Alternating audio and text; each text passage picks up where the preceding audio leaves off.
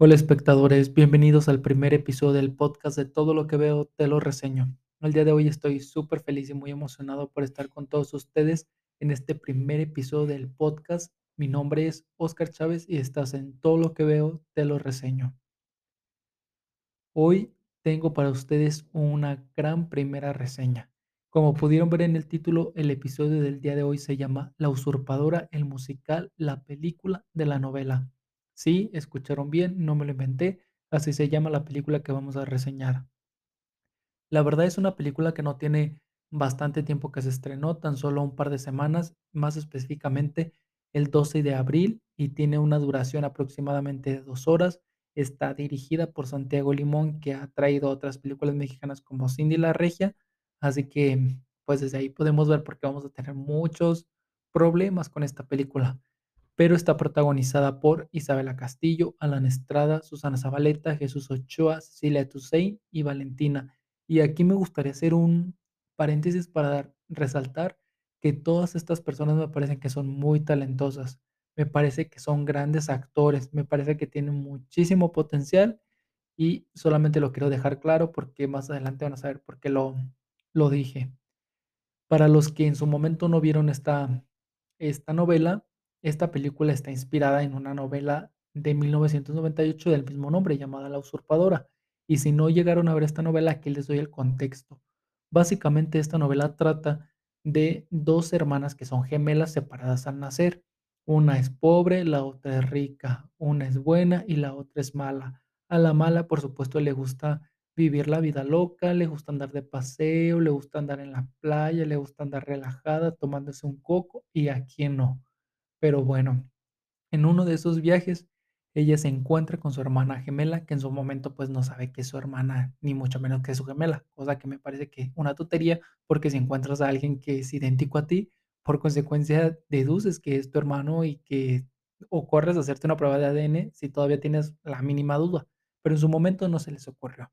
Pero bueno, entonces se encuentran. Entonces, como a la mala le gusta vivir la vida loca, se le ocurre la brillante idea de que su hermana gemela se vaya a hacer pasar por ella, que se vaya a ser la esposa modelo y atender a sus hijos. A lo que el personaje de la protagonista buena acepta porque tiene a su abuelita que está enferma y pues no puede pagar los medicamentos, no puede pagar el hospital y pues todo es muy caro y pues ella no tiene dinero. Entonces realizan un trato en donde le dice, sí acepto, pero tú tienes que cubrir todos los gastos de mi abuelita para que se recupere. A lo que dice que sí, etcétera. Entonces, la buena se tiene que ver idénticamente que la mala y tienen que actuar. Entonces le hacen todo un cambio de look y todo. Y pues ahí comienza como la aventura, ¿no? Entre los contrastes de que ahora si a una le gustaba el atún y a la otra no. Entonces, como que para que no sospechen, pero eso lo hace divertido. Entonces, así comienza la historia de la, de la novela y básicamente esa es la esencia. Y es lo mismo que tenemos en la película. Pero ¿cuál es el problema? La usurpadora, la telenovela, es una película, es una novela icónica, es una novela de culto, es una novela que te mantenía pegado a la televisión porque de verdad te enganchaba, porque era todo un melodrama. Y el problema con la película es que quieren resumir una novela de más de 70 horas en dos horas, cosa que no va a pasar de buena manera porque no vamos a tener todo ese trasfondo de los personajes y esas historias que tenían para poder empatizar con todo lo que está pasando en la trama. Entonces se va a quedar muy plana, se va a quedar muy vacía la película, no va a haber ningún momento en el que digas, wow, eso no lo vi venir, no manches, qué grandes actuaciones. Ese es un gran giro en la trama, de verdad no lo esperaba. O sea, no vamos a tener absolutamente nada de eso en la película. ¿Cuál es la única diferencia que tiene la película contra la novela? Pues como su nombre lo dice, que es un musical, porque a alguien se le ocurrió la brillante idea de decir, vamos a hacer una película inspirada en la novela, pero que sea un musical. Y todos los demás dijeron, ah, súper bien, esa es una excelente idea, pero la vamos a implementar mal. Y es un problema que yo tengo con las películas que no son tan buenas o que sí son muy malas, porque yo Digo, y es y todo mundo y todo mundo sabe que existe. Antes de que las películas se estrenen en las salas de cine, tienen una proyección, pues, para la prensa, tienen una proyección, pues, para el mismo elenco, para el director, para los productores, etcétera. Entonces, antes de que llegue a la a las salas de cine, pues, ellos la ven y yo me pregunto, cuando vieron La usurpadora, musical, la película de la novela, todos dijeron: "Guau, es una maravilla, no hay que cambiarle nada, es perfecta", porque evidentemente no es el caso, y el problema está en que muchas cosas en la historia no tienen sentido, muchas cosas en la historia como que no conectan, muchas cosas como que no te quedan claras, muchas cosas como que se quedan ahí en el limbo y solamente creen que por una canción popular se nos va a olvidar, o que ya vamos a hacer como que nunca pasó, o como que de verdad esta canción conectó con todo lo demás, y es evidentemente que eso no va a pasar. Entonces ese es el primer error que tiene la película. Otro gran problema que tiene la película son los musicales. De verdad están súper mal montados, súper mal coreografiados. O sea, de verdad es algo que tú dices: "No puedo creer que estoy viendo esto". Hacer una película musical es tal vez sea un poco más complicado que una normal, porque tienen que grabar canciones, porque tienen que montar una coreografía, porque hay más personas en escena, porque tenemos que dirigir mejor las cámaras, etcétera. Creo que es un riesgo, pero cuando lo haces de una forma muy bien, pues se ve espectacular en la pantalla, se ve bonito, te da esa sensación de magia cuando tú ves los musicales montados, y esto es algo que no tiene la película. A pesar de que tiene canciones populares que ya todos conocemos, independientemente si nos gustan mucho o no, pues las ubicamos, porque hay canciones como La vida es un carnaval, Vuelve, Cosas del amor, Con zapatos de tacón, o sea, hay canciones que de verdad son populares y que ubicamos. Entonces, si las vemos en la pantalla grande, pues obviamente vamos a cantarlas tal vez en nuestra mente, las vamos a tararear o algo, pero como que se quieren agarrar de eso para que se nos olvide que todo lo que estamos viendo está gacho, o sea, de verdad. Y es que todos los musicales, prácticamente todos los musicales no están bien montados. Especialmente hay uno que me hizo como bastante ruido, porque de verdad dije, o sea, ¿cómo cuando vieron esta proyección no dijeron: "Hay que quitarlos de ahí"? Hay una escena en la película en donde el personaje de Susana Zabaleta se tiene que reconciliar con el personaje de Jesús Ochoa y, pues, llegan con su con su hijo, que es Alan Estrada, y su esposa Isabela Castillo. La verdad, ni me pregunten el nombre de los personajes de en la película, porque ya ni me acuerdo. O sea, ahí nomás para que vean el impacto que tuvo, pero ya ni me acuerdo cómo se llamaban en la película.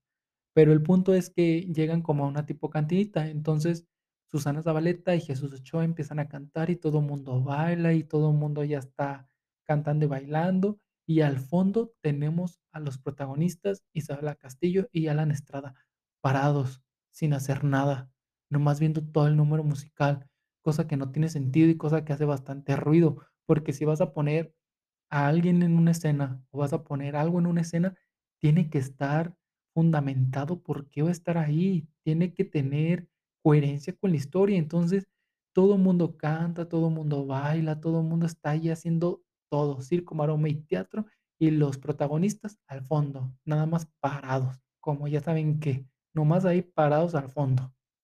Y yo digo, ¿qué no tendría más sentido? Que los protagonistas llegaran a la cantinita y que le dijeran: "¿Sabes qué, mamá? Tienes que hablar con él y hagan las paces". Okey, y se salen de la cantina para no estar como estorbando. Y ahora sí, todo mundo canta, todo mundo baila, todo mundo actúa, y tendría más sentido, porque entonces todo lo que estamos viendo en la pantalla tiene un tiene una razón. Todo mundo está haciendo algo y no solamente están ahí parados como ya saben qué.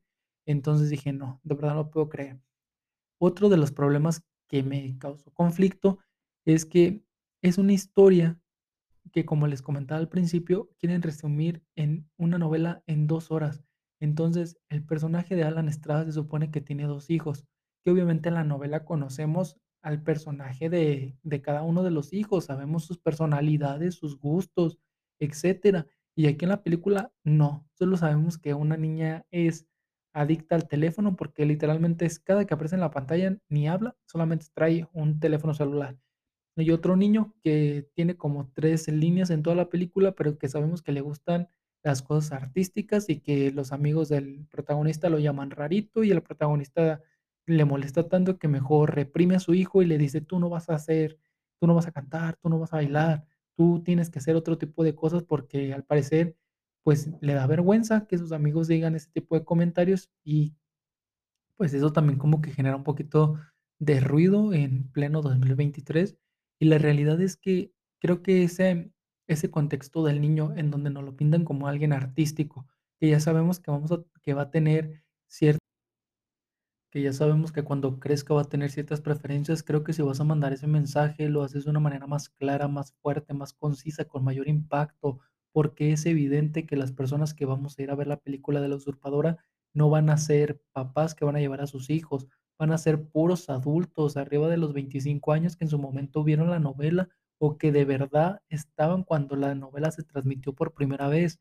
Entonces, si vas a mandar ese mensaje de aceptación a la audiencia, lo haces de una manera fuerte, como tiene que ser, pero sobre todo con respeto y con un impacto positivo, que cuando las personas veamos eso en en la pantalla digamos: "Sí, es verdad, lo voy a tomar, ese es un gran consejo", pero no pasa, se queda como que ahí en el limbo. Una de las cosas que también o de los problemas que también tiene esta película es que en algún momen en algunos momentos la historia no tiene sentido, porque ya para el casi al término de la película llegamos como al al clímax, ¿no? Como al momento en donde ya vamos a descubrir que las que las gemelas se van a reencontrar y que una es la verdadera y la otra es falsa, y tenemos la famosa frase en donde una le dice a la otra: "Yo soy la real y la otra es la usurpadora", pero lo lo dice como en un tono como queriéndole meter drama y todo, pero de verdad se queda como en algo de que no, no, no, no, no, no, o sea, esto no está funcionando, y no funciona porque como la historia nunca nos llevó por ese camino de cuando se fueran a encontrar, qué va a pasar, qué son la cuáles van a ser las reacciones del esposo, de la suegra, de los hijos, del papá, del vecino, del perro, de no, o sea, no no nos llevó en ese camino, entonces no nos impacta, sino que pasa desapercibido, sin pena ni gloria el momento. Para esto a la a la que se estaba haciendo pasar por la otra la llevan a la cárcel. Y en ese momento un señor descubre que él es el papá de las 2 por una cadenita que, según él, le les dio a a sus hijas cuando nacieron y todo. Va y la saca de la cárcel a la buena, le pide perdón, que quiere recuperar el tiempo perdido, etcétera, etcétera. Entonces la otra, pues, dice: "No, pues yo ya no tengo nada que hacer aquí, me voy a regresar a mi país", porque ella vive en Estados Unidos, y que va a ir a ver a su abuelita. Entonces dice: "Pero le quiero llevar un algo, un recuerdo a mi abuelita que está por colgar los tenis, ¿qué le puedo llevar?". Y pues se le ocurre la brillante idea de que le va a llevar un tequila, un tequila, pero la verdad, ahí le voy a dar un poquito de razón, porque hay que admitir que el tequila mexicano es de los es el mejor tequila del mundo. Entonces está bien que se lo haya llevado. Bueno, el chiste es que va y todo y se lo lleva. Y ya cuando llega a Estados Unidos, porque nunca me quedó claro exactamente en qué parte vivía pues ya llega a la casa y todo, y su amiga, pues ya la recibe con una cara de que le está diciendo: "No, pues ya esto va a valer, va a valer cacahuates", y pues ella ya se ya entra a la casa todo triste y todo, y pues ya su abuelita le cuenta allí toda la verdad. Le dice que sí tiene una hermana gemela, que la separaron cuando nacieron, que su papá sí es el señor, el dueño de los tequilas, entonces ahora al parecer ella ya va a tener dinero y que sea feliz, etcétera. Y ya, pues ahora sí ahí pudieron haber puesto la canción de Recuérdame, hoy me tengo que ir, mi amor, pero no. O sea, desaprovecharon ese momento porque justo cuando ya le cuenta toda la verdad, ya su abuelita dice: "Nos vemos, nos vemos en la otra vida, besos, mucha suerte y no se te olvide pagar tus impuestos". Entonces, pues ya no. Entonces, ya para esto, pues ella ya no tiene nada que hacer y, pues, está triste y todo, y pues regresa a su trabajo porque ella era mesera y todo, pero cuando ella está, pues, allí en su trabajo, pues dice: "Amiga, estoy muy triste". Entonces empiezan a cantar la de Amiga, tengo el corazón herido, que se llama la canción de Cosas del amor. Otro número musical súper mal coreografiado, que hay personas ahí que de verdad nomás están no, de verdad es que si los hubieran quitado, porque no hacen de verdad nada, nada, nada, ese número musical se hubiera visto más bonito, más dramático, más con sentimiento, pero no, les vale cacahuate. Pero entonces la amiga le dice: "Sí, tú ve a recuperar al amor de tu vida", y pues ella ya empaca sus cosas y se regresa otra vez a México, porque viene a recuperar a a Alan Estrada, porque se enamoró en el transcurso de que se hizo pasar por la otra. Y pues obviamente para esto Alan Estrada ya le dijo: "¿Sabes qué?". Él le dijo a su verdadera esposa: "¿Sabes qué? Vaya, eres una mala esposa, eres una mala madre y me lo hacía mejor tu hermana". Básicamente le dijo eso. Entonces, pues ya la corre y todo, y pues ella Pues, obviamente, como está enojada porque ya no tiene dinero, ni a su familia, ni nada, ella dice: "Voy a ir a la fábrica de tequila, voy a destapar un tequila y lo voy a y lo voy a aventar y le voy a prender fuego". Entonces sí, pues, cuando llega, justamente cuando ella está llegando, pues, también llega la otra hermana, la buena, y le dice que no lo haga, que van a que sean mejores personas, etcétera, que se va a arrepentir, y pues, ahí también está el papá, pero la otra, como está en su etapa más esquizofrénica, ella dice: "¿Sabes qué? Ni modo". Entonces avienta el tequila, le echa el cerillo y se prende. Entonces, pues, empieza a prender toda la fábrica y, pues, quieren tratar de escapar y todo, y para esto, pues, obviamente solamente salen de la fábrica el papá y la y la buena, y la mala, al parecer, se murió ahí adentro. Que la verdad nunca tenemos una escena en donde nos digan que realmente sí sí se murió en el incendio o no. O sea, no vaya a ser que en un año salga La usurpadora, el musical de la película, de la novela La resurrección, en donde salga la la mala que nun que al final nunca se murió. Pero bueno, el chiste es que ya, pues, hacen las paces y que como quiere recuperar a su hombre, dice: "Le voy a llevar una serenata". Y entonces agarra unos mariachis así de que estaban en en una esquina y se los lleva a la pues, no sé qué era, una bodega o algo, y le empiezan a a cantar una canción. Entonces el protagonista sale, la ve, pues, obviamente él también se enamoró y los niños celebran, la suegra celebra, todos entonces empiezan todos a cantar y empiezan todos a bailar y empiezan todos ahí a hacer su circo, maroma y teatro, y al final se dan un beso superromántico y ya, fin. Y ahí se acaba la película. Y seguramente ustedes dicen: "No, o sea, así como me la contó Óscar, este, suena que tiene sentido, suena que sí la quisiera ver", pero la verdad es que creo que se la estoy contando con un poquito más de de coherencia, porque, pues, como que cuando tú lo ves en la pantalla, ya hay muchas cosas que como que les vale cacahuates a los directores, a los escritores, que no tienen sentido. Como por ejemplo, algo que a mí me hubiera gustado en la película y que creo que le hubiera aportado un poco más de valor, es que la protagonista, que hacía el personaje de la buena, cuando inicia la película nos dicen: "Ella es de cabello negro y tiene el cabello corto". Para el final de la película, ella tiene el cabello rubio y lo tiene largo. Obviamente se entiende que tiene el cabello así porque se hizo el cambio de look para parecerse a su hermana gemela. Pero, ¿qué pasa? O sea, el cabello no nunca le creció, o sea, pasó poquito tiempo como para que le creciera demasiado. Entonces, por por consecuencia, en su momento le tuvieron que poner extensiones en la trama para que fungiera ese papel de que ella iba a ser idéntica a su hermana. Pero no, o sea, al final ella se queda rubia igual, viéndose idéntica que su hermana la malvada. Entonces, eso me genera conflicto, ¿por qué? Porque al final del día, pues, la esencia de la protagonista no es verse igual que su hermana, o sea, ella tenía su propia personalidad, ella tenía su propio su sus propias características físicas, como el cabello corto y negro, que a lo mejor son detalles tan sencillos, pero que de verdad creo que creo yo que son muy valiosos, porque entonces sabes que esa es la identidad de de la protagonista buena, porque sabes que ahora ella quiere conquistar a su a su hombre, pero de una forma en la que realmente es ella, no tratando de ser alguien más. Entonces, creo que ese tipo de detallitos luego también como que sí le pueden aportar mucho más valor a la trama, le pueden aportar mucho más esencia y puede tener un poco más de sentido y refuerza. Creo que sobre todo es eso, refuerza la historia. Pero allí se termina la película, la verdad sí es una mala película. Aquí vamos a tener 3 calificaciones en este podcast. En este podcast vamos a tener la calificación de es una joya, evidentemente para resaltar si alguna película o una serie es una joya, que realmente vale la pena ver, que realmente vale la pena pagar tu boleto en el cine para que la vayas a ver, todo. Esa va a ser la calificación máxima. Vamos a tener una calificación más o menos que va a ser la de se quedó en el intento. Se quedó en el intento va a ser la calificación para cuando algo es más o buen más o menos, y la calificación pésima vamos a tener pasó sin pena ni gloria. O tal vez lo deberíamos de cambiar por es una cochinada, pero lo vamos a dejar en pasó sin pena ni gloria.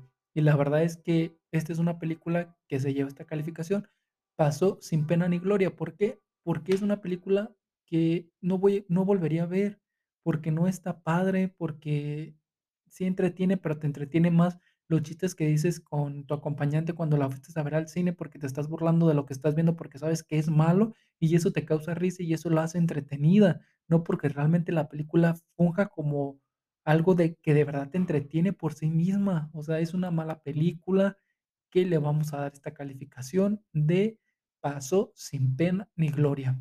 Y hablando de eso, luego voy a hacer un, un episodio específico de por qué las películas ya pasan sin pena ni gloria o por qué algunas series ya pasan sin pena ni gloria.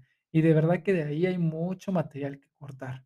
Pero bueno, espero que esta reseña les haya servido y este lo pueden, yo les recomiendo que mejor se esperen a que esta película llegue en una plataforma y así se ahorran el ir a pagar su entrada, porque la verdad no vale tanto la pena. Y pues espero que les haya gustado esta reseña, que les haya dado un poco más de panorama y que si ustedes la ven también me vayan a comentar y me digan, ¿sabes qué? Tenías razón en esto y en esto no, a mí sí me gustó esto, pero esto no y todo, porque al final del día también todos nos puede gustar una cosa y otra no. Pero aquí yo solamente el objetivo es que ustedes tengan un poquito más de panorama sobre alguna producción y se y decidan si le dan o no una oportunidad a esa película o serie. Y ahora sí, para terminar, pasamos a la última sección que vamos a tener en todos los episodios de reseñas, sobre todo en los episodios de reseñas de viernes de estreno. Y este viernes tenemos un episodio nuevo sobre una película que va a llegar a las salas de cine este jueves.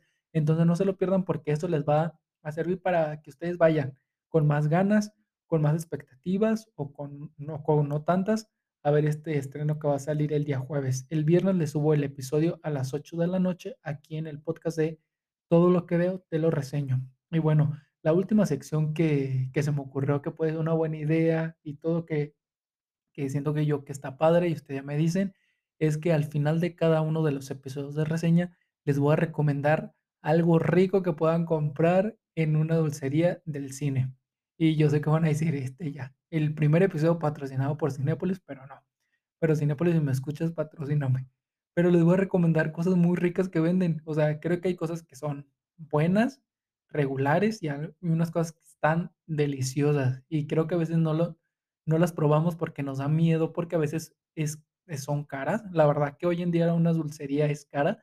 Entonces a veces no nos arriesgamos a querer probar nuevos sabores porque nos da miedo que no nos vaya a gustar y que aparte nos vaya a costar caro. Entonces dije, eh, sería una buena sección recomendarles algo rico que puedan comprar, comprar en la dulcería. Aún no le pongo nombre a este, a este pasito en la sección, pero cuando se lo ponga, pues se los haré saber y ustedes van a decir si está padre o si no está padre. Pero en este primer episodio les quiero recomendar que si van a Cinepolis, compren los tequisitos de Nutella. Son de las cosas más buenas que venden ahí. De verdad están muy ricas tienen diferentes sabores, pero considero yo que los mejores son los de Nutella, así se llaman tequecitos, esos los compran en la sección de los baggies, ahí los pueden encontrar. También tienen unos de canela manzana, pero mis favoritos son los de Nutella. Así que si van y los compran, espero que les guste y si no les gusta, pues me dicen. Pero espero, yo sé que les van a encantar, porque la verdad están muy, muy, muy, muy ricos. Así los pueden encontrar, tequecitos de Nutella, ahí en la sección de los baggies de los Cinépolis. Y pues bueno, espectadores, ahora sí es todo por este primer episodio. Nos vemos el, este viernes con un episodio nuevo sobre un estreno que llega a las salas de cine. No se les olvide seguir al podcast, ya denle seguir ahí en Spotify o, en Apple Podcast y todo para estar en contacto. También pueden seguirnos en las redes sociales si quieren mandar un correo o decir, oye Oscar, haz una reseña sobre esta película, sobre esta serie, lo pueden dejar en mi Instagram, que es Oscar Chávez 96, o pueden mandar ahí un correito rápido a todo lo que veo podcast y yo, la estaré leyendo y les prometo que haré reseñas sobre, ese sobre esa película o sobre esa serie. Y pues bueno, nos vemos en el próximo episodio de todo lo que veo, te lo reseño. Bye.